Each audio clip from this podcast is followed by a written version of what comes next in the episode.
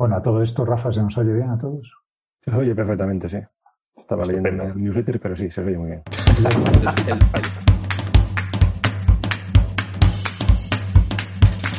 Esto es BIMRAS,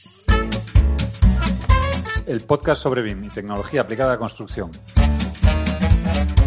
El podcast que Chuck Norris no se atreve a escuchar. Bienvenido a BIMRAS Podcast el espacio en el que charlamos sobre la metodología BIM y su aplicación en el sector de la construcción. BIMRAS es un podcast producido por Edilicia BIM, soluciones BIM inteligentes. En Edilicia BIM, además de elaborar este espacio, damos servicio de consultoría en metodología BIM y puedes encontrarnos en www.ediliciabim.com. Saludos, querido oyente. Una vez más, voy a tener que hablar un poquito más rápido porque Rogelio dice que tiene que ponerme 1,2. Una vez más, te habla Evelio Sánchez desde los cuarteles de invierno de BIMRAS hoy lejos del barro de la obra que suele pisar mi compañero ya nombrado y a pesar de ello amigo Rogelio Carballo, y lejos también de las interminables reuniones de coordinación que en este momento seguro que Rafa está echando muchísimo de menos. Hola Rogelio. Muy buenas, ¿qué tal? Y Rafa, ¿qué tal? Reuniones de descoordinación es lo que tenemos. Es cierto. Pero bueno, breves, ¿no? Breves, muy breves, apenas cinco horas. No llegan al día, con lo cual no hay problema. Bueno, vamos a hablar también de reuniones de coordinación, me imagino, porque casi siempre que hablamos de implantación BIM hablamos de herramientas, hablamos de procesos, hablamos de normas, pero hoy nuestra invitada, cuando habla de implantación BIM, creo que habla de personas. Así que si, si esto por sí solo no fuera motivo suficiente para, para entender las ganas que teníamos de charlar con ella, es que además Iria tiene un currículum poco frecuente en este sector de la construcción el que nos movemos, que ha llevado, por poner en antecedentes, desde sus iniciales estudios de Historia del Arte en la Universidad de Santiago, aquí al ladito de casa, Santiago de Compostela, para los chilenos que nos estáis escuchando. Pues desde, desde la historia del arte hasta interesarse por Internet de las cosas y el análisis de datos aplicado a las ciudades inteligentes. Mm, todo esto después de haber participado en la construcción de, de un Londres en el entorno de la Olimpiada e incluso participar en el proyecto a sede de Google en King Cross. Para rematarlo, porque todo esto encima hay que acabarlo como Dios manda, su 9 to 5, como describe ella, lo ocupa como diseñadora de producto en, Autodesk. Pero, sobre todo, es que es gallega. Señores, estamos cuatro gallegos en el, en el podcast. Y bueno, como he dicho, cualquiera de los apartados de tu currículum sería una excusa perfecta para charlar contigo, Iria. Bienvenida, bienvenida a Bienras. Gracias, Galicia Calidades, completamente. Eh, Por supuesto. Un, un, placer estar aquí, un placer estar aquí. Bueno, eso ya lo verás cuando acabemos, a ver si es verdad. Eh, además de, tener la suerte de que nos acompañes en este episodio, eh, bueno, mm, es posible que esto acabe como el camarote de los hermanos Marx, porque en, alguna, en alguna ocasión nos hemos traído a un BIMRAS invitado para que nos eche una mano con el episodio y hoy repetimos la experiencia del entrevistador invitado. Como entre otras cosas queremos hablar de gestión BIM en obra, pues hombre, a nada que hayáis escuchado nuestro podcast un par de veces y y habréis eh, movido vuestros ojos por, por las listas de, de, Twitter de influencers, sabéis que alguien bregado en, contratas, subcontratas y todo tipo de situaciones de ejecución de obra, pues tendría que, ser, como no, Miguel Morea, que no es la primera vez que visita BIMRAS, pero, pero bueno, mmm, supongo que después del paso por estos micros para hablarnos de, de modelos BIM y mediciones, todavía le han quedado ganas de acompañarnos. Miguel, muchísimas gracias por estar con nosotros hoy. Muy buenas, pues muchas gracias a vosotros eh, de nuevo. Ya sabéis que lo que me gusta a mí no es la gestión ni nada de eso, lo que me gusta es hablar, así que cualquier oportunidad es buena. Y, hoy, precisamente que tenéis a Iria, pues eh, os doy las gracias más porque es una persona a la que le tengo, a la que le tengo ley que decían los antiguos. Por lo cierto, Miguel, es que por esa ley que le tienes es que está iría, es que está iría hoy con, nosotros, porque parte de la culpa es, tuya. En alguna ocasión te hemos eh, escuchado hablar de Iria con admiración y no me digas por qué, pero confiamos en tu criterio, así que comprenderás que, era obligado tenerte de nuestro lado para hablar con ella. A Rogelio le gusta que empecemos siempre por conocer los, los extraños caminos que han llevado a nuestros invitados a formar parte de este, este mundillo BIM y en tu caso, Iria, hay que reconocer que, mi curiosidad era muchísima, porque hasta donde han rastreado los, los olfatos de los investigadores de BIMRAS, y como ya hemos avanzado, tu primer contacto con la universidad fue como estudiante de la Facultad de Historia del Arte. Pero, ¿cómo es que llega una estudiante de Historia del Arte a manager de, construcción en la Universidad Técnica de Copenhague? Eh, No lo sé. ¿Cómo no lo eh, sabes? Bueno, sí lo sé. ¿alguien, sí, sí lo, sé, pero, pero supongo que habrá que, diseccionar un poco eh, los pasos, ¿no? Em, bueno, primero quiero decir, antes de empezar a explicar esto, que es algo que cuando, cuando pensaba en ello, eh, soy una fehaciente, creo mucho en que el conocimiento es transversal y que hacemos las cosas muy mal. Y con esto quiero decir que esta división que tenemos de letras y ciencias y cosas así no nos ayuda mucho en líneas generales. Em, esto no es que yo lo supiera cuando empecé a estudiar historia del arte y tal, pero creo que a lo largo de los años me doy cuenta que, realmente algo que, por ejemplo, las, las, empresas de software están haciendo muy bien es que entra gente con backgrounds muy diferentes. Y perdonar el, el spanglish que me voy a, calzar en esta, en esta hora de charla. pero con currículos muy diferentes, ¿no? Em, yo empecé a estudiar historia del arte porque, bueno, primero adoraba la historia y la, sigo adorando la historia, pero historia del arte era porque yo tenía esta idea de que realmente yo quería ser, eh, dedicarme a, bueno, ser curator, básicamente hacer exposiciones y demás. Em, yo estudié la licenciatura cuando en España eran cinco años y en el tercer año ya me di cuenta que ese camino no era para mí. Eh, pero igualmente, como soy de las que lo empieza, lo termina, decidí acabarlo, pero me di cuenta que lo que más me estaba gustando eran los temas de arquitectura y que realmente me gustaría estudiar algo por esa línea. ¿Qué pasa? Que en España y en muchos países cuando tú coges una rama de humanidades, luego salta una rama científica, es bastante, es un salto bastante grande.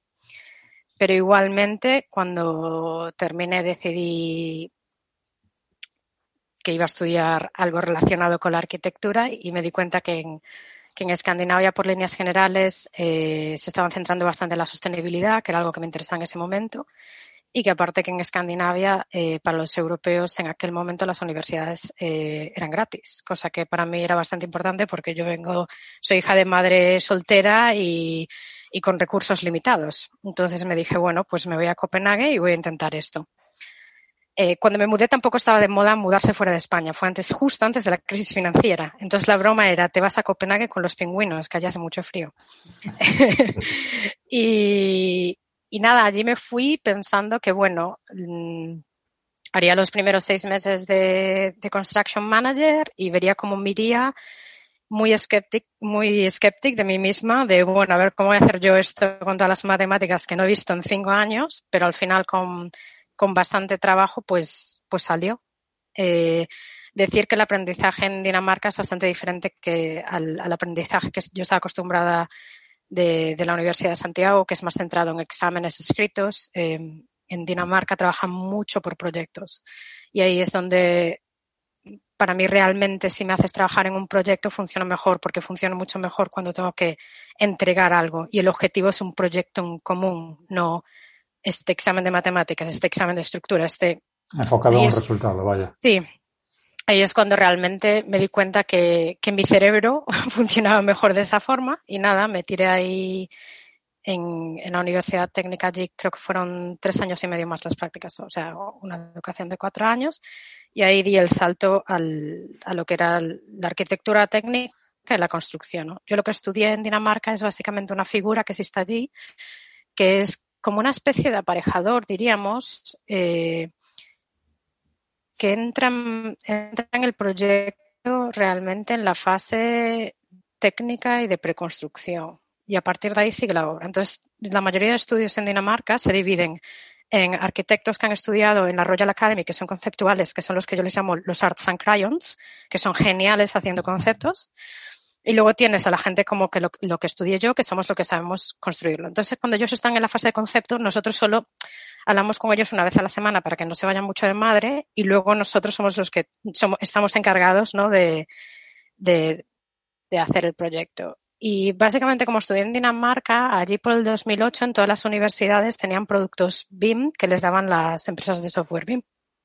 Eh, entonces yo creo que abrí Revit por primera vez en 2008 y, y, a partir de ahí abrí Revit y, y, bastantes herramientas que, nos daban, porque las teníamos gratis y de acceso allí, entonces estuvimos, en ese sentido, yo ahora cuando lo pienso, fue un privilegio poder jugar con, con lo que fuese, ¿no?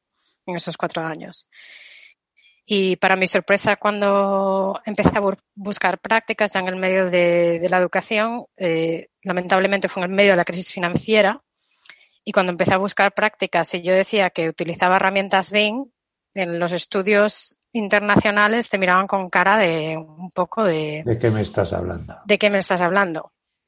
Es más, cuando terminé y entre dos, 2010 y 2011, yo me acuerdo de, de intentar en, eh, encontrar cosas en España y el tema de, de Bing España te decían que es esto. Entonces era muy, muy, muy mínimo, cosa que a, a día de hoy, si, si hablas de Bing, más o menos la gente empieza a entender lo que es, ¿no? Entonces hemos avanzado muchísimo en ese sentido. Y, después de eso, en, Dinamarca las cosas para mí no funcionaron con respecto a mi carrera. Entonces tuve la oportunidad de mudarme a Londres y, y empezar mi, mi, carrera ya más de forma seria aquí. Y a partir de ahí, pues me dediqué a implementar Bing en diferentes empresas, eh, en diferentes fases de proyectos, con diferentes eh, requerimientos de los clientes. Y hace casi dos años, pues Mm, tuve la oportunidad, en vez de seguir protestando sobre software, eh, empezar a, a, crear software. Entonces, los últimos dos años me he dedicado a, a ser product manager de, de, Autodesk, que realmente la figura del product manager, yo cuando la intento explicar a, gente que no trabaja en software, eh, digo que es una figura de un project manager que tiene muchas ideas y que tiene que aprender a a tener ideas, ejecutarlas y matarlas en el medio del proceso si es necesario. Estás ahora, me imagino, en la parte de el Arts and Crayons que decías antes. Tú eres el, el al que tienen que poner coto los, los programadores. No tengas, Severia, no tengas eh, no, recato, puedes decir pinticolorea, no, que es lo tuyo. No, sí. es, eh, es, lo que tú dices. No realmente. Eh, los proyectos eh, no los paran los, los programadores. Los proyectos, quien tiene que matarlo es el, el product manager.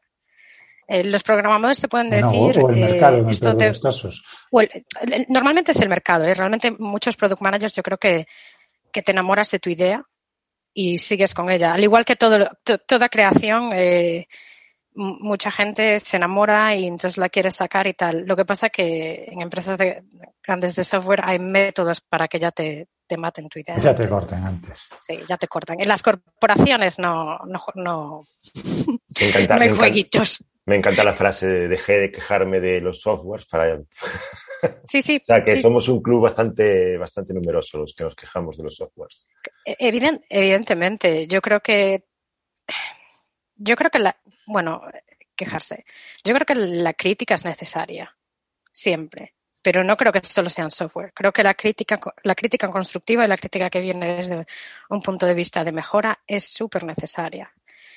Eh, y es necesario escucharla igualmente. Pero no, de aquí no solo hablo de software, quiero decir, eh, la arquitectura y la construcción también debería de escuchar críticas.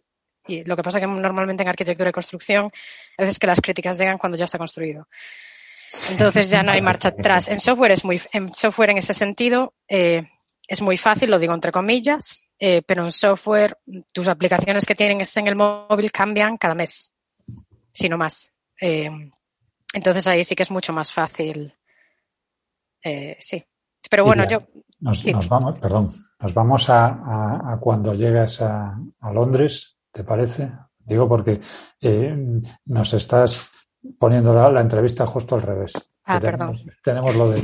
No, no, no, no. Encantado. Lo que pasa es que, como soy eh, mi, mi TOC eh, tiene problemas con lo de no llevar el orden que. Si solo fuera con eso. Sí, bueno, también es cierto.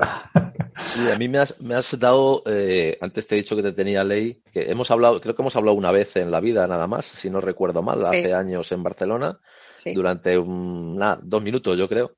Eh, pero ahora lo que te tengo es envidia, porque has dicho una cosa que me ha dado una envidia terrible y es, yo tengo ideas eh, y estoy en una empresa de software y entonces hablo con los desarrolladores que las van desarrollando, que es su trabajo y claro, por razones que no vienen al caso, o sea, ahora mismo eso para mí es un sueño dorado al que... Oh, ¿Cómo que no viene al caso, Miguel? Tú también tienes ideas y también tienes desarrolladores que las llevan a cabo. Y el desarrollador principal es Miguel Morea. Lo que pasa es que coinciden, coinciden. Entonces vivo, como decía Iria, yo yo tampoco la puedo matar porque yo vivo enamorado de mis ideas como cualquiera y me cuesta mucho matarlas. Entonces, claro, por ahí viene el error muchas veces. ¿no? Pero que sepas, que sepas que te envidio por eso, ¿eh? O sea, me, parece maravilloso. Ah. ¿Cómo, ¿Cómo, consigues matarlas esas ideas? Porque. Yo no tengo sentimientos con eso. Y soy, así como soy una persona eh, con mucha empatía y en líneas generales soy bueno, hablábamos antes, no soy una persona que normalmente soy una persona agradable, etcétera, etcétera, pero yo no me enamoro de mis ideas porque tengo un ego bastante pequeño en ese sentido, eh, porque mis ideas no son para mí. Son, yo trabajo para una, tengo muy claro eh, en todo momento que trabajo para una empresa que lo que intenta es desarrollar cosas para clientes. Eh, cuando digo desarrollar, también hablo en construcción. Quiero decir, yo trabajo, los últimos años de mi vida he trabajado para corporaciones. Pero sigues trabajando en Autodesk entonces, ¿no? ¿Me has dicho? Sí, sí. Y cuando estabas en construcción, me imagino que... Toma ya. vamos a, luego, podemos... esas miradas de, puñales no se pueden ver, así que Luego lo cortas, Severio, es que no he podido resistirme. No no, no, ha sido muy buena, déjala, por favor, ha sido muy buena. esas ya te digo yo que en el guion hemos tratado de, cortar unas cuantas. Te nos, te nos estás galleguizando, Miguel, ostras, tío. Esa clase de retranca es de aquí, tío. No, no, ha sido muy buena, ha sido muy buena. Soy el único, soy el único revitiano de, aquí, hombre, ahora mismo. También es cierto. Está casi el 50%. Ah, es verdad. Ah, vale, vale, vale, vale. Sí, okay. sí no, claro. de hecho, somos muy basicotes. Nosotros ninguno trabaja con... nada, nada.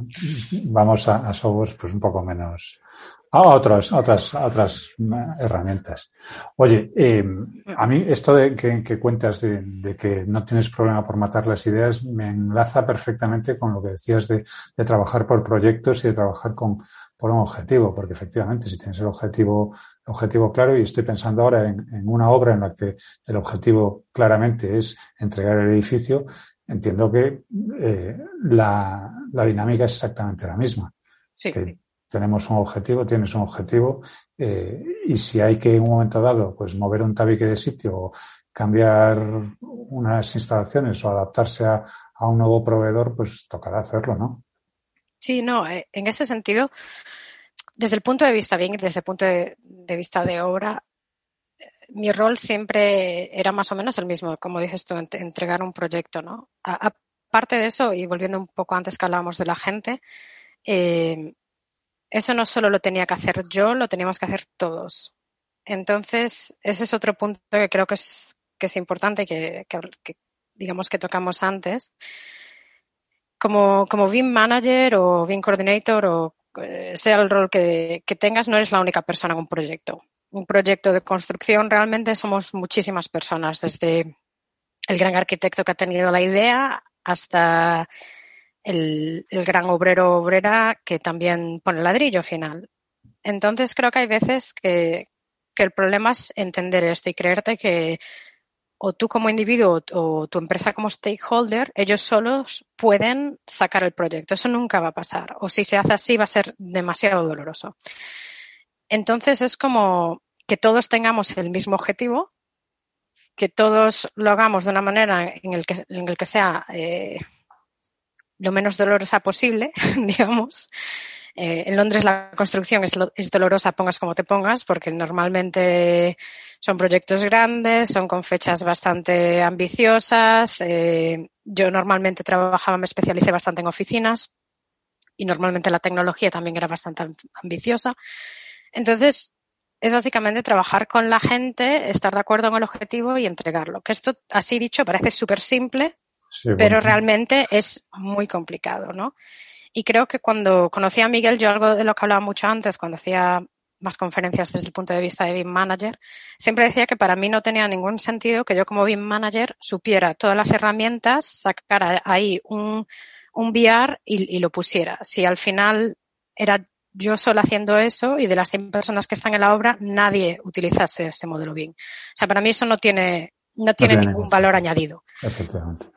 Entonces creo que el, mayor challenge de, los BIM managers no es a nivel tecnológico o aprender Python o Dynamo o lo que sea. Yo creo que el, mayor challenge que tenemos es cambiar la industria. Y eso es parte con personas, ¿no? ¿Cómo? Y ahora que dices lo de cambiar la industria, tú, aterrizaste en Londres en plena resaca de la Olimpiada 2012, justo después de, una vorágine constructiva que imagino que se notaría en, toda en todo el sector. Así que, ¿qué, Londres, qué sector y qué, qué, ambiente te encuentras? ¿Cómo de maduro te encuentras ese ambiente cuando aterrizas en Londres? Pensando además que, bueno, las, las Olimpiadas podrían haber sido o fueron, no lo sé, no tengo el contacto con, esa parte de, de, la industria. La excusa perfecta para que, para que se pusiera manos a la obra y se modernizase todo el sector. ¿Cómo, qué, te encuentras ahí cuando llegas de, de Copenhague a un, a un Londres pues en el que entiendo que todo el mundo se ha puesto las pilas para, para estar al, a la última en construcción. A ver, quiero dar una respuesta eh, realista de esto. Entonces voy a hacer unos, unos matices. Eh, para empezar, si, si, yo estoy en ese proyecto, en esa empresa, ya quiere decir que hay una ambición para que ese proyecto sea bien. Entonces, puede ser que yo tenga una visión eh, sesgada en el sentido de que yo todos los proyectos en los que he trabajado ya eran BIM y nunca he trabajado en ningún proyecto que o vamos a intentar hacerlo bien. Yo eso es algo que solo lo hice en un proyecto en mi carrera, en el que nosotros lo intentamos hacer BIM y eh, intenté prometerme a mí misma que cuando entrara en otro proyecto ya había una decisión por parte del cliente y los equipos de producción de que ese proyecto iba a ser BIM. Porque yo creo que eh, eh, intentar implementar bien, como decía antes, solo en un stakeholder o solo desde el punto de vista de nosotros queremos hacerlo, pero el cliente le da igual, me, me resultó muy difícil en proyectos grandes. Entonces, en proyectos grandes para mí tenía que ser algo que todos estuviéramos más o menos de acuerdo. Puede haber siempre alguna resistencia, pero en líneas generales un acuerdo contractual pongamos. Pero eso, no, eso no quita que no sea eh, posible integrar actores que no estén eh, completamente dentro de la metodología. Sí. O que lo pone muy difícil. Pero yo trabajé, repito, trabajé un proyecto en particular en el que eh, había gente BIM y había gente en, 2D, había gente que entendía procesos BIM de, de compartir información y gente que trabajaba de forma tradicional y realmente fue muy, muy complicado. Entonces, en ese sentido, mm, funcionó en ese proyecto porque era un, proyecto pequeño, pero una vez empecé a hacer proyectos más grandes, es cuando esto, si se intentaba hacer así, se convertía en bastante una pesadilla. Un infierno. Entonces, yo cuando empecé a hacer proyectos en Londres, creo que fue sobre 2011, yo llegué a Londres cuando justo el gobierno había dicho en 2011, vale, pues a partir de ahora eh, vamos a empezar a desarrollar unos estándares, que fue lo que luego se convirtió en la paz.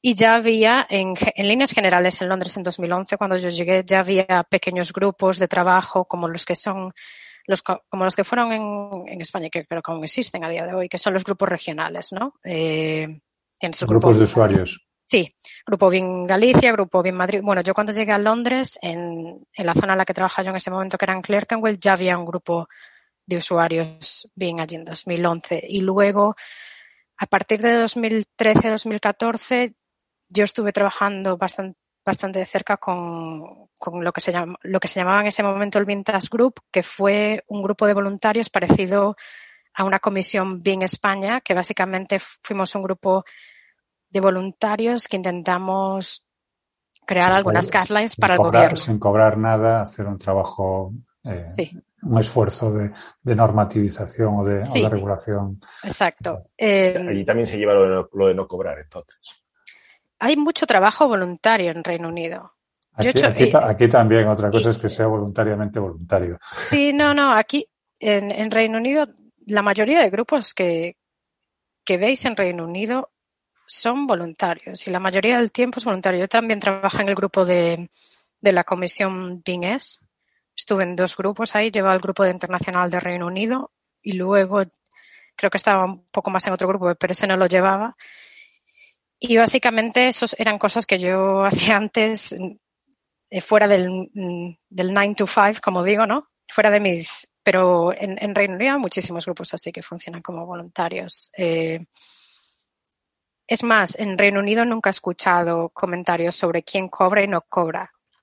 Bueno, hombre, es una conversación, esa es una conversación que en Reino Unido no, no existe en los grupos de voluntarios. Si quieres participas y si quieres eh, no participas, ¿no? Es un poco nadie nadie te está obligando en ese sentido. Aquí creo que en España hay más polémica sobre los fondos, cuántos fondos, quién se los lleva, quién eh, Bueno, me imagino que la polémica venía más dada por el hecho de que haya una parte que se dedique a la gestión, que cobre un dineral y que realmente el trabajo se ejecute por Sí. parte de voluntarios. No Los es tanto rumores- cobra o quién no cobra. Es, Los rumores cruzan el, el canal de la Mancha con una velocidad tremenda. ¿eh? bueno, hombre, es, galle- es Sí, gallega. no, yo lo he visto, yo lo he visto bastante, eh, porque me pareció muy curioso cuando lo vi personalmente. Hombre. Eh, más que nada porque es que si a mí me preguntas eh, dónde mirar cuánto ha dado el, gobierno de Reino Unido para la creación de estándares, eh, creo que se, creo que lo puedes googlear y encontrarlo. ¿eh? Que yo hubo un momento sí que, que sabía más los números, pero a día de hoy no, no, no tengo, o sea, te digo que no tengo, no tengo ni idea. A lo mejor es que no es tan, eh, que no es tan obvio, ¿no? Eh, y yo creo que igualmente, que aunque haya grupos que son más oficiales del gobierno, creo que para implementar no solo tecnologías bien, pero cosas que están empezando y que son emergentes, siempre necesitas grupos de voluntarios entusiasmados que quieren, no me gusta utilizar mucho la palabra eva- evangelizar, eh, porque me parece muy cargada, pero bueno, eh, evangelizar, ¿no? Cuando, Oye, Iria, y eh, en este eh, mundillo que es tradicionalmente masculino, lo ha sido eh, durante muchísimo tiempo, esta, esta pregunta es obligada, es eh, con estos Sí, tiempos sí. que corren, eh, por eso me han traído a mí, porque alguien tenía que hacerla y no se atrevían. Eh, eh, tu percepción como mujer en este mundo, en el que además tú vienes un poco de otro sector, eh, ¿ha tenido alguna par- particularidad, alguna anécdota que hayas vivido en carne propia, buena o mala? Muchas, no una, muchísimas. Bueno, Eh, elige- una, elige una. Sí, no, a- a- aparte de este, de este tema me duraría más de 90 minutos. Em, eh, yo soy mujer, eh, que eso, bueno, eh, como muchas creo que escuché la, la entrevista a Lucrecia y Lucrecia decía que es normal ser la única mujer en salas de reuniones, ¿no? Eso, eso, es- eso está dado, o sea, eso es un, un normal. pues, lamentablemente es normalizado, ¿no? Sí, eh, Le, pero queda- aparte... le- le quedan pocos años a eso, no te preocupes. Pensé que ibas a decir Sí. a Lucrecia. ¿eh? No, Dios. no. no, no, bueno, la mayoría, la mayoría de personas que están en las carreras de técnicas en España ahora mismo son mujeres, o sea, tampoco te quiero Pero, decir. Sí. las, pero en las reuniones no. Sí. Bueno, al final todo esto va por el camino por el que va y bueno, yo creo que en breve será mayoría en prácticamente todas partes. No, y aparte de eso, yo iba a decir que yo soy mujer, pero aparte parezco mucho más joven, eh, soy inmigrante y soy de otra minoría que es la minoría LGTB, ¿no? Q plus, eh, todas las siglas. Entonces, te falta dar esto, calambre, te falta dar calambre nada más. sí, ¿no? básicamente. Entonces, esto me ha puesto en ya de situaciones. color, ya te diría yo que. Sí, me ha puesto en situaciones in- incómodas y luego también tengo mucha esperanza. Entonces no quiero dar un mensaje solo negativo, porque yo he tenido, a mí me han pasado cosas que nunca me había esperado que pasarían en nuestro sector en este momento, de forma positiva.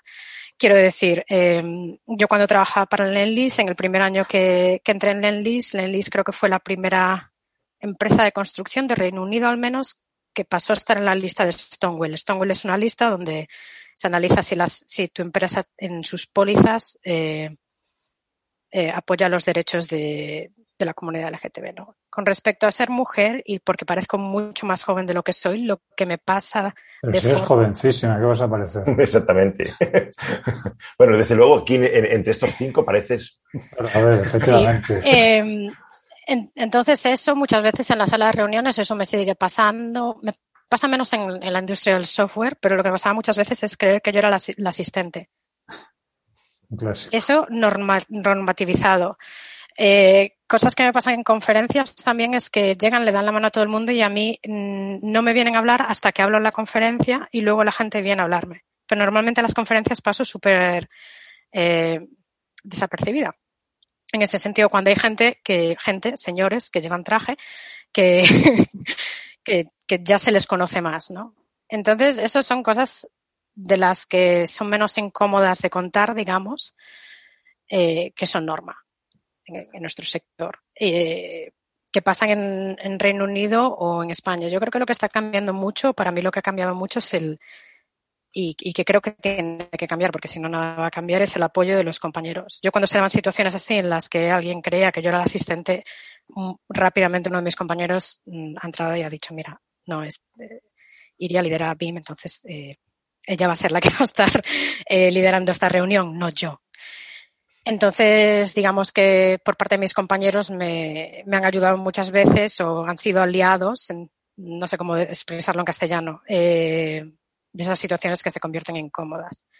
Bueno, lo cierto es que son situaciones, evidentemente, en la que la gestión de las personas es, es parece eh, evidente que, que, tiene que ser fundamental. Uh -huh. y, y, de hecho, a ti yo te he escuchado hablar de, de las personas precisamente como, como el, la clave de cualquier proceso de implantación, de, de implantación BIM. Entonces, entiendo que, que tu labor y tu forma de verlo tiene que estar, eh, bueno, entremezclada la, la, situación, eso, personal en obra con la situación profesional y, y que esa forma de, de, gestionar personas que puedas tener a nivel personal la tienes a nivel de gestión de equipos, a nivel de trato con profesionales, en fin, eh, a nivel de, de trabajo en el, en el, día a día. Sí, decir y, que, que una vez pasa esto, una vez sales, sales de ese momento incómodo, no he tenido otro problema normalmente con, ese, con esas personas. No, eh, pero, pero simplemente te, eh, te das cuenta de, o me, por ejemplo, mis compañeros me decían que se dieron cuenta de, de cosas que pasan que no eran conscientes que pasaban. Sí, bueno, también eh, es cierto que si estamos en una burbuja en la que no pasan eh, situaciones anormales, cuando, cuando se da una de estas situaciones está, es, es clave el cómo uno reacciona a ellas. Primero porque puede no estar viéndolas en su día a día y no ser consciente de ellas, pero saber que existen. Sí. De, de, todas formas, eh, entiendo que ahí también juega el, el, hecho de que, como decías antes, trabajando por proyectos eh, se antepone siempre el, objetivo común y, y, al final, pues eh, nosotros estamos aquí para hacer una cosa que es un proyecto, que es, una, que es un software, que es una, un, un, edificio, que son unas oficinas, que sea lo que sea. Me preocupa a mí más, eh, o me llama más la atención, el, el cómo consigues que, que esos equipos que puedan ser tan heterogéneos consigan alinear visiones cuando cada uno de ellos tiene un objetivo propio que, que puede estar, bueno, o no eh, en la misma línea que el tuyo hacia, hacia esa consecución de, del objetivo común. ¿Cómo, ¿Cómo, desde el arranque de esas primeras reuniones eh, enfocas o, o, alineas esas, esas distintas voluntades? Uf, eh, depende, depende de Ahí me gusta la gallega. Sí, vamos, vamos a, vamos a estar en el medio de la escalera. eh, depende de, de cuándo. Primero, es, normal que al principio de un proyecto, o yo me he dado cuenta que es normal cuando aún no nos conocemos, cuando aún estamos en esas primeras reuniones de hola, ¿qué tal? ¿Cómo, te llamas? Un poco. Que al principio estemos todos eh, intentando entender, ¿no? ¿Quién es quién? ¿Cómo funciona cada persona? y, qué, objetivos tenemos, pero más que los objetivos también es cómo queremos llegar a esos objetivos. Yo creo que todas las empresas que trabajamos en un proyecto queremos hacer ese proyecto. Me gusta pensar que todas queremos que ese proyecto salga bien y que luego todas salgamos de ahí con, un beneficio, porque somos empresas, no somos caritas, ¿no? Entonces, todo el mundo quiere un beneficio. Entonces, llegar a esos objetivos finales puede ser, como creo que apuntaba antes, eh, el camino a llegar ahí puede ser divertido y puede ser fácil o puede ser muy complicado. Y la parte del muy, complicado y la parte de muy fácil, al final, es lo que yo creo que es relaciones con personas. Y creo que son personas, porque al final los proyectos los formamos personas, ¿no? Evidentemente, creo que desde, desde primeras tiene que haber, eh, como decíamos antes, eh, contractualmente las cosas tienen que funcionar, porque si tú ya empiezas en un proyecto en el que los contratos están mal, las responsabilidades no están definidas y está todo así un poco mmm, la casa por barrer, va a ser difícil. Pero si tú lo empiezas con, con, un contrato y las cosas definidas, a partir de ahí yo creo que se empezará a entender trabajar con, diferentes personalidades, entender que hay gente que está en un nivel de BIM más avanzado o no más avanzado y, y creo que este es uno de los puntos que, que en su día hablé con, con Miguel. Yo, por ejemplo, como decía, soy, soy joven, soy jovencita en el sentido de que yo he trabajado con mis project managers y directores de obra normalmente tenían mm, mi experiencia, eh, mis años en experiencia. Entonces yo no, nunca me planteo como BIM manager explicarle a alguien que tiene dos décadas más de experiencia que lo que tengo yo. Eh, no, es que esta, esta es una mítica reunión que pasa en, coordinación BIM, ¿no? No, es que tienes aquí esta, perdón, voy a hablar spanglish, esta pipe clashing con la column. Vale, sí. E-, evidentemente eso hay que formar una ruta, ¿no? Pero una vez empiezas a tener gente con más experiencia, empieza también a mirar problemas más complejos, ¿no? Y no solo te dediques a class detection y clash after class, empezar a mirar la metodología, empezar a escuchar cómo ellos harían la instalación, etcétera, etcétera. Y luego, ¿qué es lo que decía yo? Que si yo soy la única persona en un proyecto de 100 personas que tiene, y no voy a decir ningún software en particular, el software bien abierto, y que está mirando lo que está pasando, yo creo que ahí el proyecto falla. Yo creo que los proyectos en los que más he disfrutado es donde eh, tanto yo como, como los jefes de obra, como las subcontratas, todo el mundo tenía el modelo BIM, sea en una tablet, sea en su PC, sea en su laptop y estaban mirando el modelo BIM, ¿no? Yo creo que esto es muy importante. Y para llegar ahí, eh, normalmente en los proyectos, cosas que hacíamos es las primeras semanas de la preconstrucción, eh, mirar en qué nivel BIM estaba cada, un, eh, cada, equipo, si no estaba en el nivel BIM adecuado, yo normalmente les hacía training, ofrecía training por las tardes y conseguir que todo el mundo esté en el mismo nivel. Eh, porque muchas veces, y esto creo que es algo que he dicho muchas veces en conferencia, es que el LIS, cuando nosotros hacíamos la licitación de las subcontratas, en las licitaciones les das puntos, ¿no? Mm, calidad, eh, health and safety, todo esto. Y había muchas veces que la subcontrata que ganaba a nivel de puntos en digitalización a lo mejor era la que tenía menos puntos. ¿Vale? Pero en ese sentido, yo lo que quiero es construir, recordemos, yo lo que quiero es construir un edificio. Efectivamente. ¿Vale? Entonces, es mi trabajo como BIM manager, en ese sentido, que mi equipo me avise y me diga, mira, Iria, al final hemos decidido ir con esta subcontrata. El nivel de esta subcontrata no es eh, el, nivel que no es la que más. Normalmente yo tenía la broma que habéis escogido otra vez la que, la que le di menos puntuación, ¿no? era, la mítica broma. y entonces a partir fácil de escoger la contrata. Tomaban tu evaluación. Sí, sí, ya lo hacían así. la vuelta. Yo creo que lo hacían así.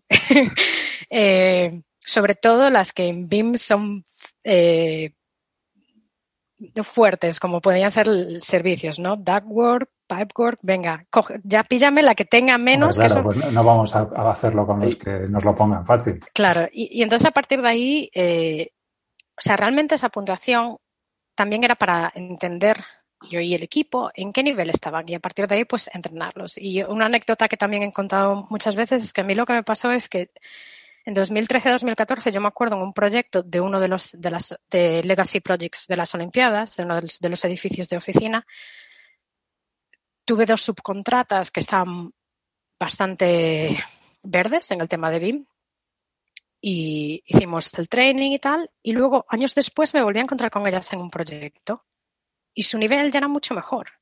Yo ya no tuve ese, ya no tuve que hacer ese training otra vez, ya no tuvimos, entonces yo creo que todos juntos ayudamos a mejorar la industria. Y entonces a lo mejor... El, sector solo crece si es el sector el que hace que crezca. Exacto. por ese es mi, punto de vista. Pero yo creo que a veces que lo que sí que he visto que se ha dado en otros proyectos es, ah, bueno, has licitado un proyecto bien, entonces tienes que saber cómo entregarlo. Entonces, como lo has licitado, tienes que saber cómo entregarlo. Yo como BIM manager no voy a hacer nada. Yo voy a estar aquí y mándame el modelo bien. Entonces creo que esa, esa actitud mm, va a hacer que el proyecto no, sea divertido. ni, divertido ni, ni, probablemente un éxito, porque si, si la actitud es la de... Dilo, dilo, ni constructivo. No, ni constructivo, es que no es, porque a fin de cuentas, oye, si tú has tenido la suerte, la oportunidad, las, las ganas de, de estar en un, en un nivel superior al mío, pues hombre, em, puedes aprovecharlo y, defenestrarme o puedes aprovecharlo, aprovecharte de mí y tratar de ponerme a un nivel en el que yo te haga la vida mucho más fácil. Y sobre todo que la vida no da para todo, no da para ser una persona súper experta en construcción y haber estado en obra y tener una experiencia y además ser un crack en BIM. Eh, no, es imposible porque no, no, no, da para todo, ojalá nos diera, ¿no? Yo, eso es porque no ves LinkedIn suficiente. No, pero. Posiblemente. No, no digas nada de LinkedIn en los BIM Manager, que no está la cosa. es verdad, es verdad. Estamos en un momento caliente, por lo que veo. Estamos en un momento caliente. Oye, yo te, he escuchado en este mismo sentido, Iria. Es una de las cosas por las que eh, siempre me ha gustado y siempre eh, que puedo hablo bien de ti. Eh, que no hablo bien de todo el mundo, ¿eh? pero cuando escucho a alguien que dice una cosa que me gusta, pues lógicamente me, me, me, me, parece bien potenciarla, ¿no? Y te escuché en una ocasión que eh, habías trabajado en, en, algún lugar, en alguna empresa, donde se había potenciado la figura del tándem, del tándem entre la persona eh, experta en, en, construcción o en obra o en proyectos eh, y una persona más versada en el mundo BIM, pero con, no, no con tanta experiencia, pero con, con, con, dominio de las herramientas, ¿no? ¿Tú crees que esto, este tándem, esta, esta figura híbrida, eh, que no es una sola persona, sino que es un equipo, digamos, conjunto de varias que se compensan unos a otros, es algo que es viable, que se debe fomentar y que, es un, que quizás sea uno de los caminos que hay que fomentar en lugar de pedir eh, tantos perfiles tan tecnificados? Por supuesto. O sea, me refiero, creo que lo has contestado tú antes, es imposible ser todo. Eh, y creo que, eh, vuelvo a decir, digo Reino Unido, pero estoy hablando de mi experiencia, ¿vale? No me gusta generalizar y que luego venga otra persona que a lo mejor ha tenido una experiencia muy diferente, ¿no? Pero, por ejemplo, nosotros allí trabajamos, yo era la figura del team manager, bien lead, y luego tendría un design manager que normalmente el background de esa figura es alguien que viene de, del mundo de la arquitectura, de la arquitectura técnica y tiene mucha experiencia. Con mucha experiencia quiero decir, mm, ha pasado 20 años entregando proyectos como mínimo. Y luego tienes lo que, la figura del package manager, que es eh, una persona que está especializada en una parte del edificio. Entonces, normalmente en los proyectos de oficina teníamos un package manager que lleva el envelope o la fachada, tienes un package manager que lleva la estructura, dependiendo si es concrete o steel, hay más especialización. Eh, luego tienes otros package managers que son especialistas en, los servicios. Entonces, nosotros cuando hacíamos la coordinación BIM, normalmente, y, en, y sobre todo en proyectos grandes, eh, la hacíamos con los package managers, las subcontratas, nosotros e interferencias. En, yo a lo mejor hacía un barrido inicial, ¿no? De lo que era importante eh, en, llevar allí. Pero igualmente mirábamos las zonas entre todos. Y quiero decir que, nos, que no creo que solo sea importante la figura del, eh, de tándem, de tener a alguien con más experiencia. Creo que, es, creo que es importante tener equipos especializados para proyectos, sobre todo para proyectos grandes. Me parece muy difícil lo que dices tú, de tener una figura que, que lo hace todo. Quizá porque vengo, porque en Reino Unido la industria está muy, muy, muy especializada. Eh, normalmente los estimators son quantity surveyors, estudian quantity surveyors. Los, los arquitectos son arquitectos, son. Entonces, en Reino Unido está muy especializado. No sé si esa es la respuesta en proyectos más pequeños, no lo sé. Pero yo creo que, digamos que si yo tuviera mi propia constructora mañana, no pretendería que la misma persona. Te, considero más inteligente como para poner una constructora. Sí, no, pero digamos que si tuviera una, no pondría. Te volvieras loca, ¿no? Si te volvieras loca. Me volviera loca. Eh, nunca se sabe, ¿eh? en estos tiempos de pandemia nunca se sabe, cuidado. Mucho tiempo en casa. Sí, muy aburrida. en ese sentido, nunca se ocurriría que el mismo perfil de alguien que sabe Python Databases y Grasshopper sepa cómo poner la cimentación bien y saber de health and safety. O sea, es que eso a mí me parece eh, que, no, que no hay más digo que en quien no quiere ver. Tú puedes poner esa responsabilidad en una figura sola, por supuesto, claro, en el papel lo puedes poner. Pero ¿realmente crees que eso es posible, que eso es viable? Yo insisto, es poco LinkedIn.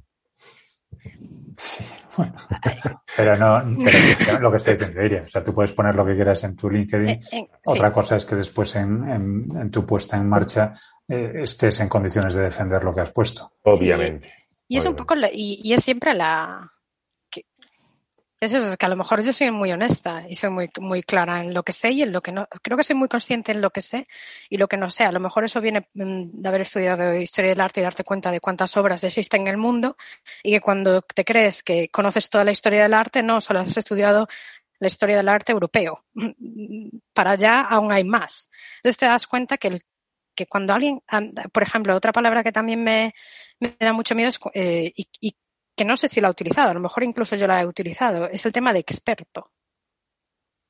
Experto o experta. Soy experto o experta en esta.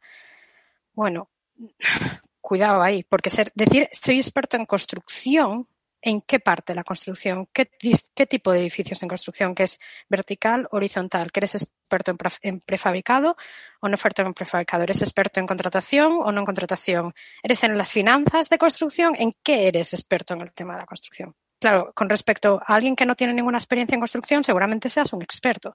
Pero cuando te pones en una habitación con el resto de gente que trabaja en la construcción, ¿en qué eres experto?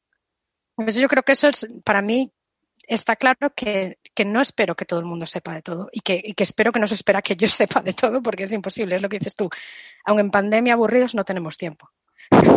Yo hago, un, hago una invitación aquí a los Binras, antes de que me despidan definitivamente, para eh, que hagan un programa, porque estaba pensando ahora al hilo de lo que dice Iria, que eh, en España legalmente al final es el responsable es una figura, que suele Efectivamente. caer en una persona individual y eso legalmente en España es así. Yo me doy perfectamente cuenta que eso en la cabeza de Iria pues no cabe, como no cabe en la mía tampoco, ¿no? Me Es explota. que es, es- pero es- es de locos, pero es así. Eh, y, y veo por lo que dice que en otros lugares, pues evidentemente no funciona así. Así que os lo, ahí os dejo la- el guante para que hagáis un Bueno, programa ver. de la diferencia entre, entre Miguel, construcción hay- europea y española. Hay un, hay un responsable, pero siempre hay un responsable. Y la ley permite proyectos eh, con firmas mancomunadas. No. Rogelio, digo, al margen, de, al margen de la cuestión legal en España, en cualquier proyecto hay un responsable. Sí, pero es un, Un pero es- responsable de es- equipo o un responsable, hay un cliente. pero es una persona o una entidad. Este es el tema. Bueno, eh, para el caso es exactamente lo mismo. Es- No, no, No, es igual, a- no es creo- igual, no, no, no. yo Te lo voy a responder yo. Es un número de colegiado. Exactamente. Número de efectivamente. colegiado. Que Efectivamente, tiene en nombre, España apellidos y Aunque- herederos. Porque en cuando España tienes un problema, ese los heredan tus herederos. En España ese es responsable, efectivamente, es un, es un, un número de colegiado, pero en el caso de que fuese una entidad, una empresa, un, un holding el que, el que se hace cargo de, de representar ese proyecto, habrá un responsable dentro De hecho, de hecho, cuando. En España no, ¿eh? En de España no. hecho, aquí, eh, este humilde servidor que tiene una SCP para, para colegiada en el colegio, al final eh, hay que decir el número de colegiado de la persona que está firmando el proyecto. O sea, no, no vale el número de colegiado de la sociedad. Pero igualmente, eh, entiendo eso, eh, entiendo que contractualmente a lo mejor haya una persona, pero creo que es O, le- No. Contractualmente no, legalmente. Decir, sí lega- la cuestión legalmente, sí legalmente, ley pero de cuando, ordenación. Claro, pero yo cuando hablo contractual es legal. Si no tienes con- contracto, para mí no hay no hay intercambio, entonces no hay no hay legalidad. El protocolo no se inicia si si no tenemos algo firmado. Eh, pero en ese sentido no sé exactamente. No, yo creo que, que, que debe ser, y esta es mi opinión de persona de 36 años, voy a dar mi opinión aquí, eh, que creo que tiene que ser una entidad. Eh, no puedes tener un, un único responsable, como un edif- como por ejemplo un estadio, imagínate el estadio ol- olímpico de Londres, que quien haya visto eso, el tamaño, ¿cómo puedes poner solo una persona a cargo de eso? No tiene ningún, no, no tienen Te lo, voy a poner, te lo voy a poner más duro todavía. Te lo voy a poner más duro. En España, la persona que lleva 40 años trabajando tiene la misma habilitación para firmar ese estadio que la persona que ha terminado la carrera antes de ayer. Exactamente la misma capacidad y la misma habilitación. Legalmente es así. Sí, digamos que aquí la cuestión se estructura en una especie de, responsabilidades por niveles. Quiere decir, pues si, hmm. si, ese único representante delante de la ley o responsable delante de la ley es mm, hallado responsable, él podrá después eh, repercutir esa responsabilidad en terceros en, sucesivas eh, reclamaciones judiciales. Pero en principio, una responsabilidad en, bueno, esto es una herencia de, de, la, de, una estructura de, responsabilidad que viene de muy viejo y que, bueno, pues por lo que sea, no se, ha, no se ha querido cambiar porque efectivamente está quedando anacrónica. Pero a ver, yo a lo mejor estoy equivocada, pero yo creo que siempre que he trabajado es más a nivel entidad. Entonces, por ejemplo, el ENI será responsable de esto. Evidentemente tenemos individuos que firman, que firman contratos y al, final el, director de proyecto tiene la responsabilidad de firmar el contrato, pero funcionamos como entidad y no hay, no hay una visión cultural de no, tú eres el último responsable, no, todos somos responsables porque esto es un proyecto de todos y como entidad nos la jugamos. Si el proyecto no funciona, no funciona para la, para la empresa entera. Si hay, si hay un problema, hay un problema para todos. Entonces creo que culturalmente y a nivel de cómo entregar un proyecto, necesitas tener una idea de que la responsabilidad es de todos. Si no, si yo solo creo que la responsabilidad es de uno, yo digo, bueno, yo aquí me lavo las manos. Creo yo que... creo que aquí estamos bueno, mezclando de alguna forma el, Pero bueno, no sé si. No... Sí. No, yo veo que hay dos, veo, cualquiera lo puede ver, que hay dos culturas muy distintas de, ya no solo de proyectos, sino cultura, eh, diferencias culturales suficientes como para que eso se, se traslade a, todo el, a todo el esquema de trabajo dentro del sector. Evidentemente, si no tenemos una, una diferenciación tan clara como tenéis en, en Inglaterra o en otros países eh, dentro de las funciones y dentro de la, responsabilidad dentro del proyecto es imposible que tengamos también nosotros forma de repartir eso. No queda, no queda, no queda otra. Aquí sí tenemos un responsable de proyecto, tenemos un responsable con nombre y apellidos, pero bueno, que en el fondo la, situación es la misma. Alguien que es un cliente, sea corporativo, sea personal, encarga a, a otro alguien que es un, un proveedor, que me da igual que sea personal o corporativo, un, trabajo y es eh, objetivo común de todas las, de, ambas organizaciones llegar a, un, a un objetivo. Entiendo que, que, ahí es, es donde, donde debemos centrar el tiro, en llegar a ese objetivo. A fin de cuentas, eh, dentro del proceso habrá personas, equipos, empresas o, o llamémosle como le llamemos. A mí, desde luego, sí me llama la atención, pues eso, ya lo he comentado antes, el cómo conseguir que, que esos, que esas personas, equipos y, empresas lleguen a, un punto común cuando a veces parten, como tú has dicho, Iria, desde, desde situaciones bien distintas. El hecho de que les ofrezcas un, un entrenamiento, una formación a gente que, que, no está a tu nivel de, de, desempeño me parece una actitud no solo loable, sino muy, muy, muy eh, atractiva para poner en marcha no desechar a un proveedor que puede ser el mejor proveedor para un determinado aspecto porque su nivel de, interacción digital no sea la que tengo yo. Entonces, el, cómo, cómo, cómo, tratar esto pues es, complejo. De hecho, me consta que Rafa eh, en su día a día pues tiene, tiene una situación en la que la, desigualdad tecnológica es, es enorme y, bueno, me imagino, Rafa, que, que en más de una ocasión te habrás preguntado cómo, cómo, cómo lidiarlo. Sí, claro, claro. Sí, sí es verdad que tengo el teléfono, el este activado, vale. Sí, decía que, que, que sí, que me encuentro con esa sensación. Bueno, pues, y no solo con personal, no tiene por ser personal de obra, eh, compañeros técnicos de, de, oficina, eh, en los que, bueno, pues son refractarios a, a, la, a, la, a la implementación de tecnología en sus flujos de trabajo. Entonces, pues bueno, eh, esta, esto que, que, comentáis de acompañar a las personas en la, en la, en la experiencia de la implantación es, es eh, lo ideal, pero cuando estás trabajando en un proyecto que somos 300 trabajadores o, de ahí para arriba, pues eso, el problema es que somos muchas personas y el 90 y muchos por ciento es refractaria a, a, esta, a esta tecnología, bueno, a la innovación, ¿no? Básicamente, no porque no vean que, se, que, sea, que sea interesante, sino porque tienen unos, unas costumbres aprendidas durante muchos años que les cuesta mucho, eh, les cuesta mucho eh, dejar atrás.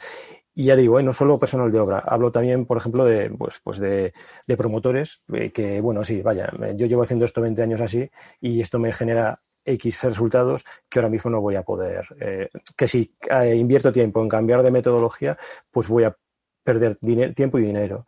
Entonces, no sé si tú ya has tenido, has acompañado este tipo de situaciones, porque realmente me interesa mucho saber cómo lidiar con este tipo de, de situaciones. Eh, Depende de cómo sea el comentario. Yo he tenido gente golpeando la mesa y diciendo, llevo 30 años construyendo así, no lo voy a cambiar ahora. Me lo va a decir una niña. Me lo va a Sí, sí, o sea, eh, exacto. O sea, eh, realmente me estaban diciendo eso. joven, olvídame. Y, los, periódicos tenían picadores de texto en su Sí, y entonces ahí a, mí eso me encanta. A mí eso es cuando es challenge accepted. Porque ahí entonces empiezo, entonces eh, ahí empiezo a cuestionar. Y una pregunta que les hago es, entonces cuando vas de vacaciones, tú vas de vacaciones, eh, vuelves de las vacaciones, vas a la tienda de fotografía e imprimes las fotos y las pones en marcos en tu casa. O, le, encarga a un pintor que con sus memorias. Es, es, lo que haces. Entonces les empiezo a hacer ver cómo en su vida la digitalización es imparable. O sea, es imparable. Esto, esto no es el futuro, esto está aquí. Y eso es lo que hay mucha gente que no se da cuenta, hay muchas eh, eh, empresas que no se dan cuenta.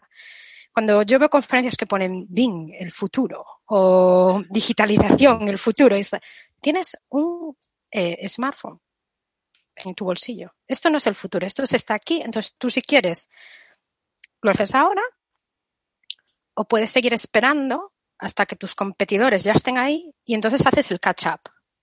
Y entonces ahí me dices. directamente. Sí, no, no, no. Yo primero lo intento poner por, fases, ¿no? Eh, lo, que, lo que una empresa, eh, me han dicho muchas veces, lo, justo lo que estás hablando, es que no hemos tenido tiempo. Realmente, y realmente ahí lo que te están diciendo es, yo a día de hoy hago beneficio sin digitalizar. Esto es lo que te están diciendo. Mm. Entonces, como yo a día de hoy hago, hago beneficio sin digitalizar, voy a seguir. Y entonces le puedes explicar también lo que le pasó a Nokia. Nokia también hacía beneficios sin, eh, sin, cambiar a smartphone, ¿no? Eh, era la mejor compañía, mm. murió. Entonces, eh, hay, muchos hay muchos ejemplos Rogelio enseñándonos su, Nokia. mi, último, el, último para que, smartphone que, hizo Nokia, de verdad, el N900, ah, que debería ser, debería ser objeto de admiración por Evelio, se lo dejó un dijo, es, porque utiliza Linux de verdad, eh, no utiliza, bueno, Rogelio, repito, nos estás enseñando tu Nokia en cámara para que nuestro ah, oyente lo pueda escuchar perfectamente. Sí, sí, el, N900, por ahí, aún lo tengo aquí, por aquí. Deja que hable, Iri, hombre. Que... ¿Me hablar a la invitada, por favor? Y, y luego creo que a partir de ahí, de presentar presentarles que, esto no es que esto no es si lo hago o no, es cuando lo hago. Entonces, a partir de ahí es entender que, vale, si tienes 300 empleados y estás en el medio del delivery, vamos a intentar hacerlo por partes. Entonces, vamos a intentar eh, dividir para poder conquistar. Si tenemos, si tenemos 300 empleados y estamos entregando este proyecto y estamos en el medio del delivery, podemos empezar a entrenar 25 empleados para hacer la última fase en BIM o hacer una parte, coges el diseño y una parte del edificio, vale, vamos a intentar hacer esta parte del edificio que está un poco más aislada, que nos lo permite y empezamos a ver cómo funciona. Porque evidentemente eh, sería surrealista decirles que, y sería mentir decirles que digitalizar una empresa es un camino de rosas, ¿no? Es un, es un camino doloroso en líneas generales, porque es lo que dices, es cambiar a gente, pero es darse cuenta. Y luego esos empleados como profesionales, eh, van a estar obsoletos en un punto. O sea, es que no solo que tú como empresa estarás obsoleta en un punto, es que, tú, em, es que no les estás ayudando a tus empleados a desarrollarse y el día que mañana cierre Nokia o cierre Kodak, no tendrán idea qué es Instagram y qué es el iPhone. Y entonces no solo, no solo estás pegándote tú un tiro en, en tu pie, es a tus empleados también.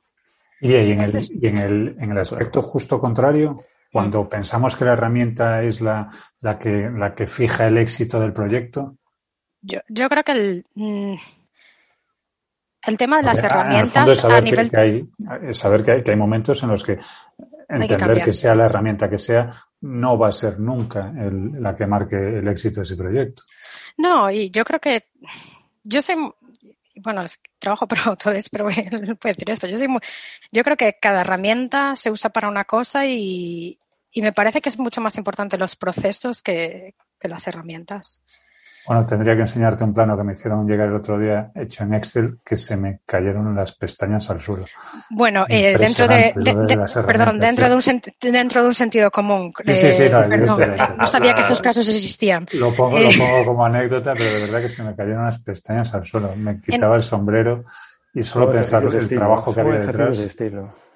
Mm, y en, en, ese, en ese sentido yo creo que, y aparte que incluso en las herramientas, tú si miras a cualquier empresa de software grande y cualquier aplicación que tienes en el teléfono, cambian. Eh, las redes sociales, desde que empezaron las redes sociales, ¿cuántas redes sociales eh, hemos tenido un profile y hemos aprendido a utilizar otra?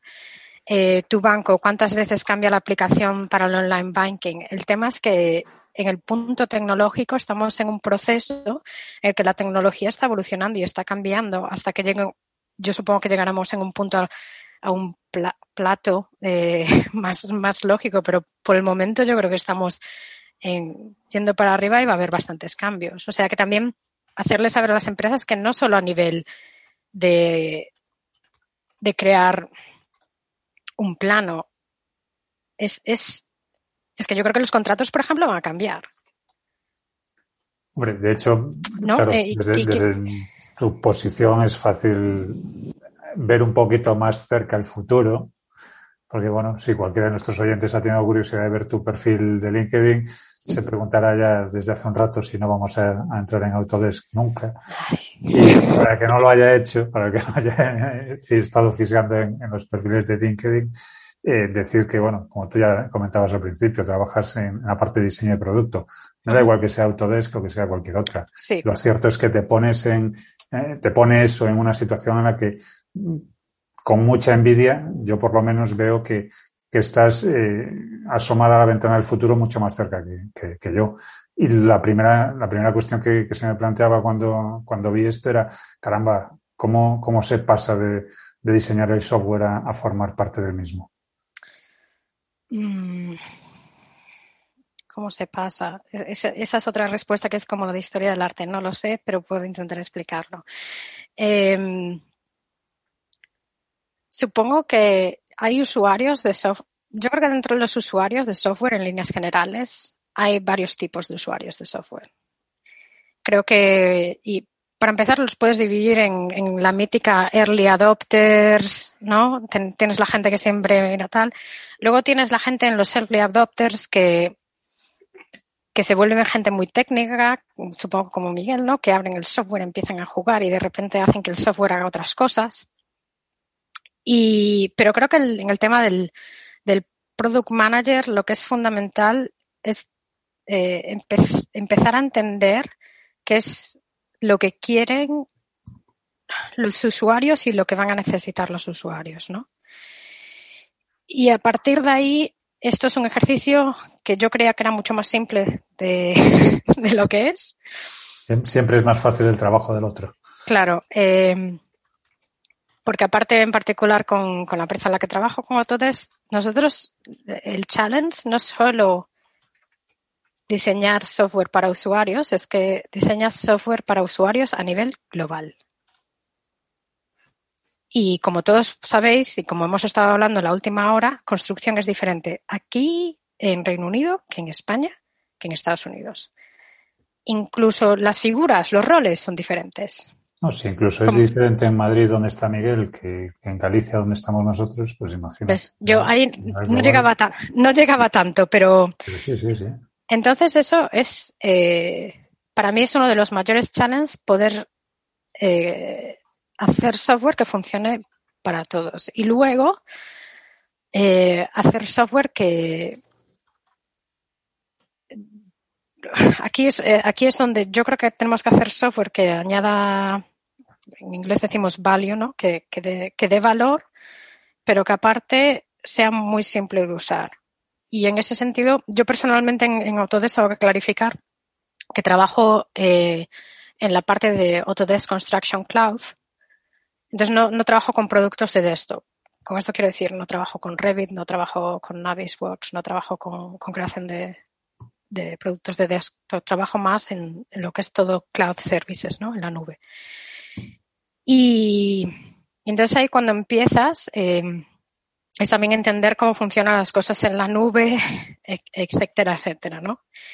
Y, y, a nivel software, creo que todas las empresas, lo que, lo que está pasando, sean empresas de software de construcción o sean empresas de, de cualquier tipo de software, es intentar empezar a, a dar a nuestros usuarios unas capacidades que ya existen en el software, pero de una forma en las que añadan valor y, como decía, que sean fáciles de usar. Entonces, ¿cómo puedes dar capacidades de, toda la inteligencia artificial, machine learning, a una industria que, por ejemplo, sigue imprimiendo en papel y yendo a obra, ¿no? Entonces, esto es, es, un, es un challenge. Eh, bastante, bastante fuerte. Creo que llegaremos ahí eh, y veo que, y cada vez veo más que llegaremos ahí. Pero con respecto a, lo, a la pregunta que me hacías inicial, Evelio, de, de cómo llegas ahí, para mí es un poco difícil explicar cómo. Fíjate que después de lo que has dicho ya casi me da igual. me he eh, quedado encantado con lo que has contado, así que. Pero, pero, pero no digas a dónde vamos a llegar, porque esa es la pregunta que te tenía reservada yo. ¿no? O sea, desde esa posición de atalaya privilegiada de, de quería, quería evitar que dijeras esa frase de una buena manera. Bueno, haberme puesto una nota ahí a pie de página becario, no digas esa palabra. Eh, no, yo quería decir que, que, bueno, un poco eh, quería hacerte dos preguntas, ¿no? Una mm. es, ¿a dónde crees tú que nos dirige la industria del software? ¿Qué es eso?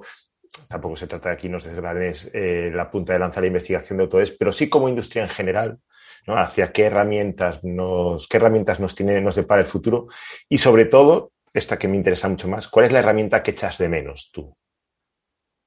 Es decir, si tuvieses que pensar en un software que te encantase, que te hiciese la vida más fácil en, en, en el ámbito en el que Pero no vale decir Archicad. Bueno, mm, porque eso igual te sorprendería.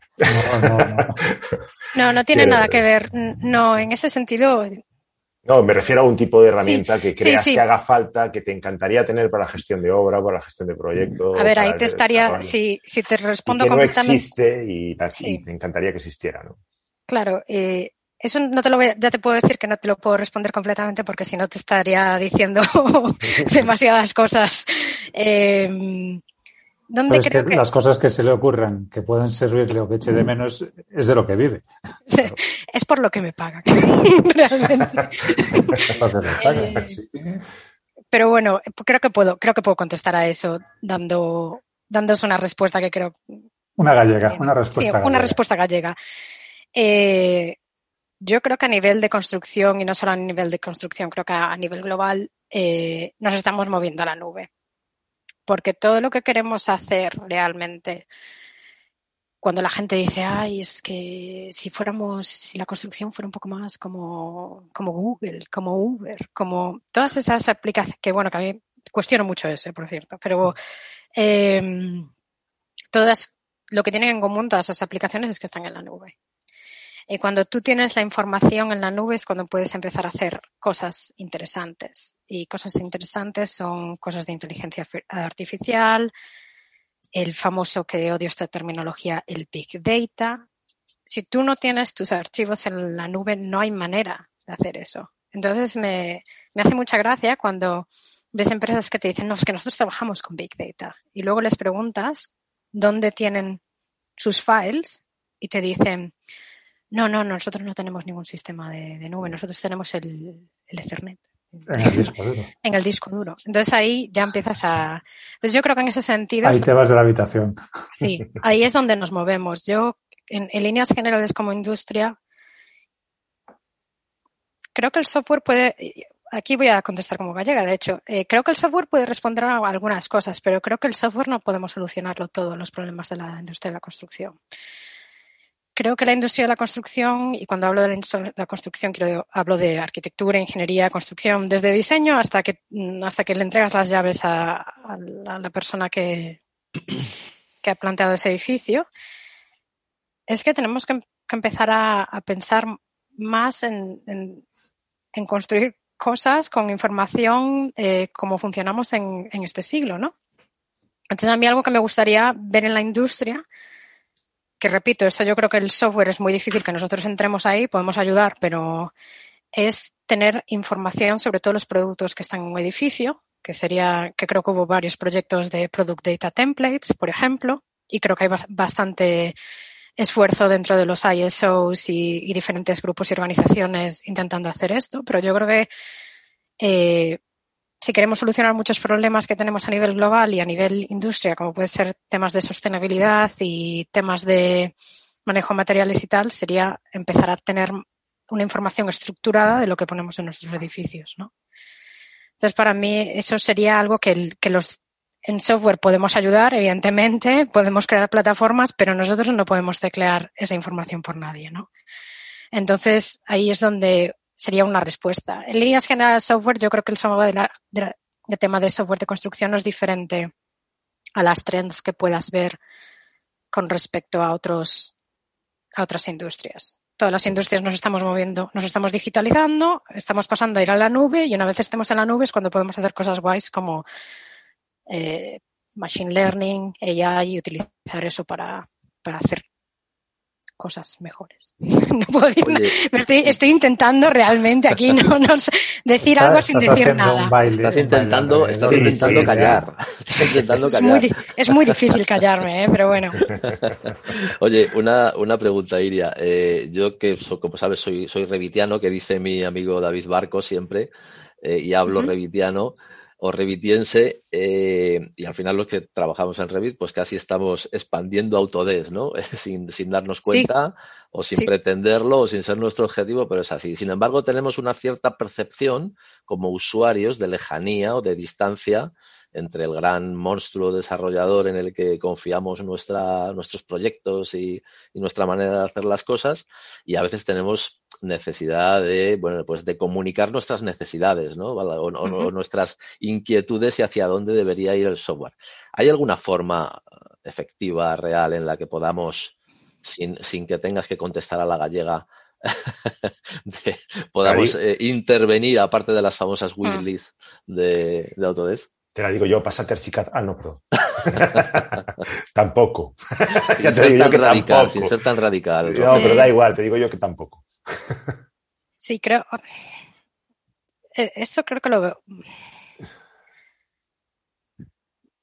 Realmente. No y, nada más, pero... No, no, no. Y, contestando honestamente, eh, creo que creo que Autodesk y sobre todo el, equipo que trabaja con, con Revit que ya te digo, yo no trabajo en esa sección, pero sí que conozco personalmente al equipo. Eh, aunque esto vaya a sonar a broma, sí que realmente lo intentan. Aunque sé que pues yo he sido usuaria de Revit y Navisworks más de 10 años de mi vida.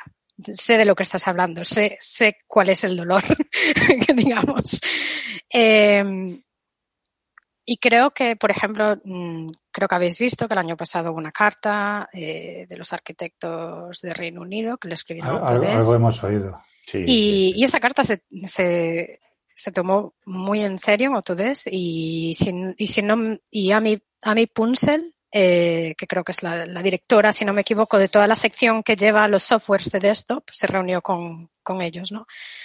Yo creo que en, que en Autodesk, como cualquier corporación, y yo cuando trabajaba para el LIS, para mí era fácil llegar a ellos, porque nosotros teníamos un, contrato con ellos. Entonces realmente era bastante fácil llegar a, ellos. Lo que es difícil es que a nivel individual lo que uno queremos entre luego en producto.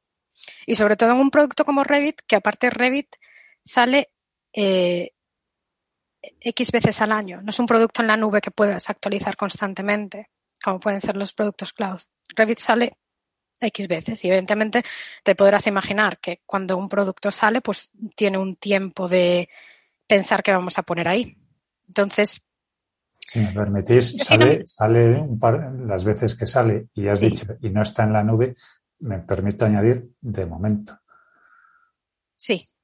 Eh, me encanta cómo está ahí. Está, ahí, está intentando, sacó la caña y dijo, uy, a ver, a ver qué pasa. A ver si cuela ir ahí pica o... No, sé que, a ver, tampoco lo hacía con intención de que colases, pero no, yo... más, eh, mm, bueno, yo creo que lo has dejado bien claro. Mm, no, pero, pero igualmente yo creo que, eh, si no recuerdo mal, hay Autodesk Forums y normalmente yo voy a hablar aquí del, de los productos con los que he trabajado yo. Normalmente también nosotros escuchamos bastante a la gente que luego trabaja directamente con los usuarios. Entonces, si como, como están organizadas en líneas generales las empresas de software, tienes la gente que trabaja en producto, luego tienes la parte de sales y la parte que, de sales que está conectada, que trabaja directamente con los usuarios. Entonces nosotros tenemos sistemas en los que nos reunimos, escuchamos, antes de que salga cualquier software, cualquier empresa de software intenta conseguir gente para que haga testeo del software y luego poder sacarlo eh, y, y escuchar. ¿Qué pasa? Con Revit supongo que el, gran challenge de Revit es que es un software que lleva mucho tiempo fuera y, como decíamos, la tecnología sigue avanzando. Entonces, ¿cómo el equipo de Revit puede intentar responder a la multitud de clientes a nivel global que tiene, eh, construyendo en un producto que ya es existente? O sea, realmente es como si tú tienes un edificio, ya lo has hecho, y el edificio empieza a tener más y más y más necesidades a nivel construcción, ¿no? Es como si nosotros eh, construimos un edificio de oficinas para, para 3.000 personas que en su día trabajaban con, con máquinas de escribir y ahora de repente tienen ordenadores. Entonces hay que subirles el nivel de, amplificación de la electricidad. es todavía peor. Es como si tienes a esa gente ya trabajando en el edificio y les estás haciendo la reforma mientras les estás haciendo además la ampliación, mientras encima están cambiando la distribución interior. Con lo cual, entiendo que es una auténtica locura. Pero bueno, también entiendo que ahí es precisamente, Miguel, no me negarás, que es donde tienes tú el margen para, para meter herramientas que se adaptan a ti de forma, bueno, no sé si perfecta, pero por lo menos pensadas desde tu punto de vista y con, tu, con una solución concreta para tu problema. Lo, que pasa que en, en, mi caso y en lo que yo tengo en la cabeza, el esfuerzo que me supone a mí, te aseguro que no me, que no me merece la pena. lo que pasa es que soy muy cabezón. Lo tengo clarísimo, pero porque, porque tú eh, me parece que, que arrancas queriendo o has arrancado queriendo solucionar un problemita y te has dado cuenta o has querido solucionar 50.000 que, que están, bueno, muchísima gente encantada con eso, pero que, estoy seguro que no hubiera sido posible con, con, otro tipo de software, que por lo menos este entiendo que permite o tiene una puertecita abierta para que esas soluciones individuales tengan cabida. Que eso sí, no, esa, la, para mí, después de estos años, eh, para mí la mejor herramienta que tiene eh, Revit es la API de Revit para poder personalizarlo. Pero también es, no es una herramienta de usuario, hay que reconocerlo, es una herramienta de algunos usuarios locos o chalados. Pero, al margen de ese usuario loco y, y chalado que, que eres tú, eh, hay, es una herramienta que, que además permite crecer a compañías alrededor de ella. Porque yo entiendo que el, el Product Manager de, de, Revit no puede atender las peticiones de cada uno de los clientes. Sí, sí, está claro. Pero hay empresas que pueden atender esas peticiones de un mercado mucho más. Tengo, tengo que decirte una cosa. Una cosa que nos pasaba a mi socio y a mí cuando empezamos a trabajar con Revit es que nos llamábamos por teléfono, estábamos trabajando en casa cada uno y nos llamábamos por teléfono y decíamos, oye, el tío que ha hecho esto, este tío ha estado en obra, macho. Te lo juro, ¿eh? O sea, eh, veíamos una herramienta y decíamos, le da, cuando de, repente descubríamos cómo funcionaba, decíamos, llamaba a José y le decía, oye José, esto, esto lo ha hecho un tío que hasta decía unos cuantos insultos por el camino y tal, cosas que no se pueden decir en, en sí, una cosa seria. No, tenemos, decía, este tío ha hecho, este tío ha estado en obra, pero no un día ni dos, ¿eh? Este sabe lo que, sabe de lo que se habla, ¿eh? Tengo que decirlo, ¿eh? Lo que pasa es que, claro, la herramienta es enorme. Sí, no, y lo que justo Evelio decía, el tema de las, de las APIs es Forge ha sido y, que conste que yo no, eh, que no he trabajado con el equipo de Forge y Forge salió bastante antes de que yo entrara en Autodesk. Yo creo que es una respuesta que Autodesk ha dado a, a aceptar que el mercado es tan gigante que ellos no van a poder responder a todas las necesidades de todos los usuarios. Entonces, el equipo de Forge trabaja con eso, intentando responder y, asumir, que, está por encima de tu capacidad porque directamente no es posible darle respuesta, pero que, una posible respuesta es darle la oportunidad de que otro se la encuentre. me, parece, me parece una estrategia inteligentísima.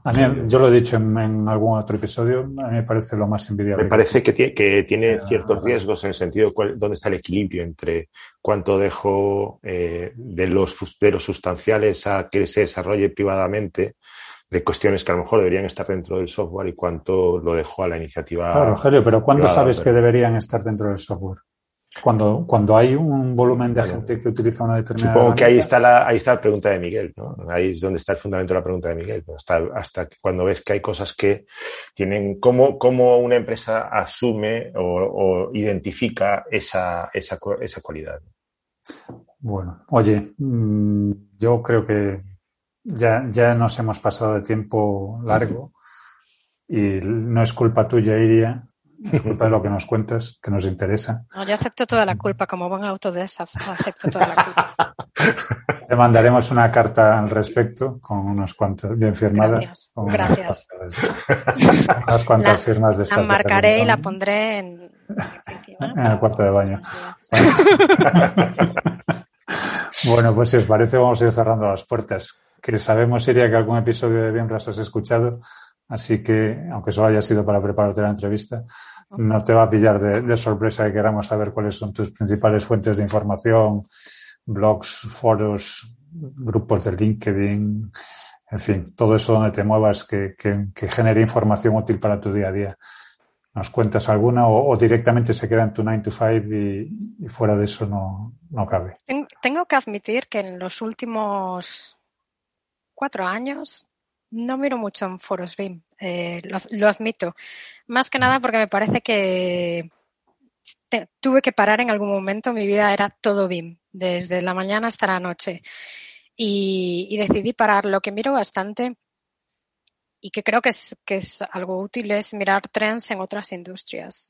Me gusta bastante mirar lo que pasa en, en otras industrias que no son de la, que no son solo construcción, ¿no?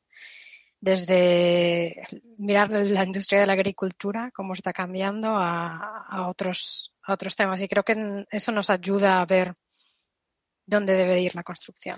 Cuando le explico a, mi hijo de cinco años que tiene, que, hay eh, zonas en las que se cultiva con, con tractores guiados por, bueno, por inteligencia artificial, eh, él lo entiende como algo, bueno, pues perfectamente normal el, ser consciente de lo que le estoy contando a mí me parece alucinante. Eso lo contaba Enrique Danz, ¿no? Que cuando él lo llevan a... a, eh, Dilo, lo contaba Enrique Danz en nuestro episodio. Bueno, eh, sí, efectivamente, en nuestro, en nuestro episodio, ¿no? Eh, que cuando él lo llevaban a asesoría de empresa, a empresas en las que no tenía ningún conocimiento, donde además su, formación es la de biólogo, aunque después tenga máster en administración de empresas, que claro, lo que trataba era de, de efectivamente hacer lo que estás diciendo tú, traer trends de otras industrias para contrastarlas con las suyas y, y hacer pensar de fuera de la caja. ¿no? Me parece una estrategia buenísima.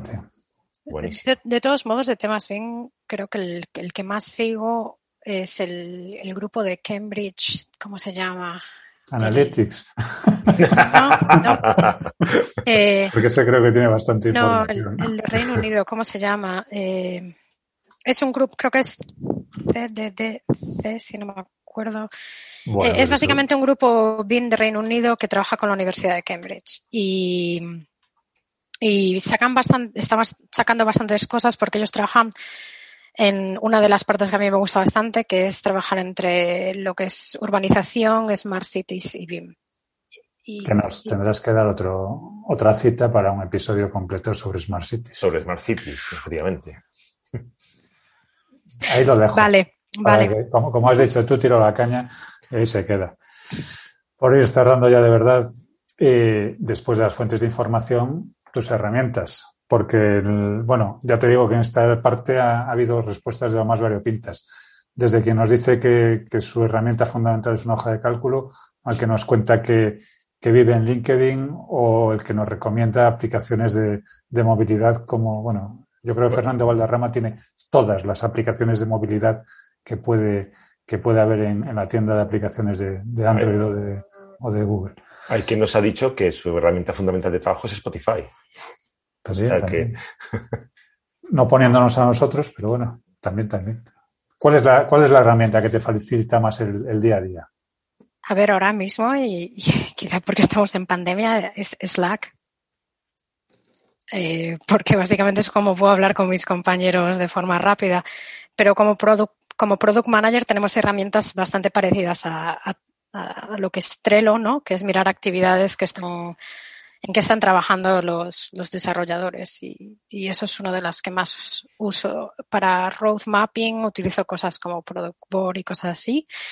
Y cuando estaba en industria BIM, yo siempre he sido una gran usuaria de, de Navisworks y seguiré defendiendo Navisworks hasta el final, el final de los días, eh, aunque algún, algún día terminará y yo le pondré flores, digamos, pero, pero cuando estaba en industria la utilizaba bastante y luego eh, cuando estaba en industria, aunque no sea de Autodesk, también diré que utilizaba bastante Synchro, era otra herramienta que, pues fíjate que yo me voy a quedar con, con, que has, con que hayas dicho Slack, porque creo que resume perfectamente toda la entrevista. Porque habla de herramientas, pero habla de equipos, habla de gente, habla de. Has dicho, es la, la forma de estar en contacto con, con mi gente me parece que, que puede sintetizar perfectamente la, la, cuestión base que nos traía hoy aquí contigo, que era el por qué la, poner a la, a la, gente, a las personas en el centro de la implementación BIM. Yo creo que que sí, efectivamente, y además es una cuestión con la que. Perdón, Rafa, sí. Y porque a, a Rogelio a mí no nos gusta nada y alguien que te dé la razón en una herramienta. Ah, pues efectivamente, claro. efectivamente, me estaba metiendo el dedo en el ojo, el dedo en el ojo me estaba metiendo, ¿sabes? O sea, Slack y Trello y ya vamos. Trello, Trello, perfecto. Slack. Eh... Me cuesta entender que estos dos no, no, no acaben de comprender que las personas, la comunicación, es la parte inicial de, de cualquier implementación y que Slack es la herramienta perfecta para hacerlo. No, no es perfecta, es completamente Madre insoportable. Mía, vaya, o sea, vaya pues llegamos al final, querido oyente.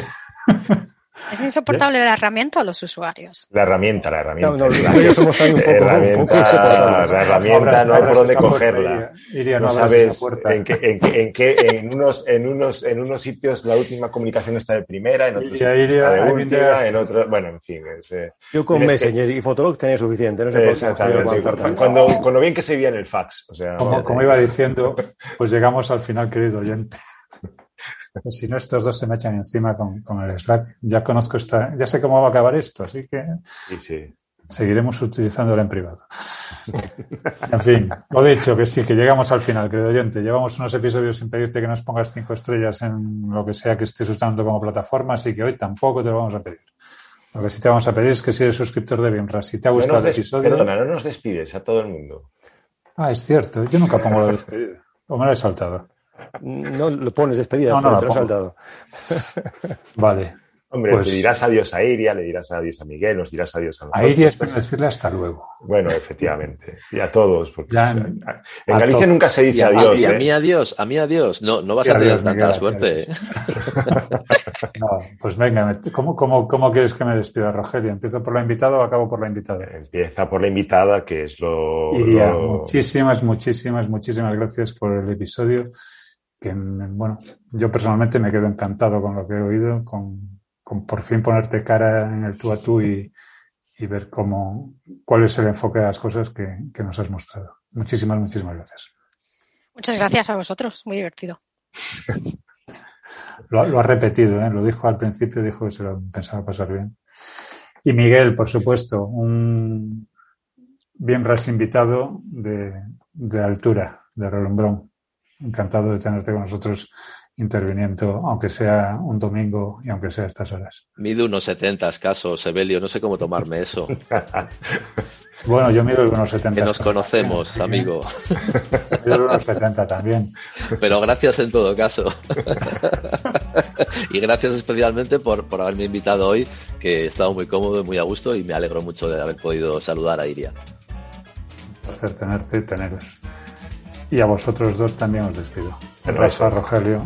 Yo también como te siempre, quiero. un placer estar con vosotros en esta nave que es Binras. Yo también te Gracias quiero. a, a también te todos, a quiero. los invitados y, y a todos.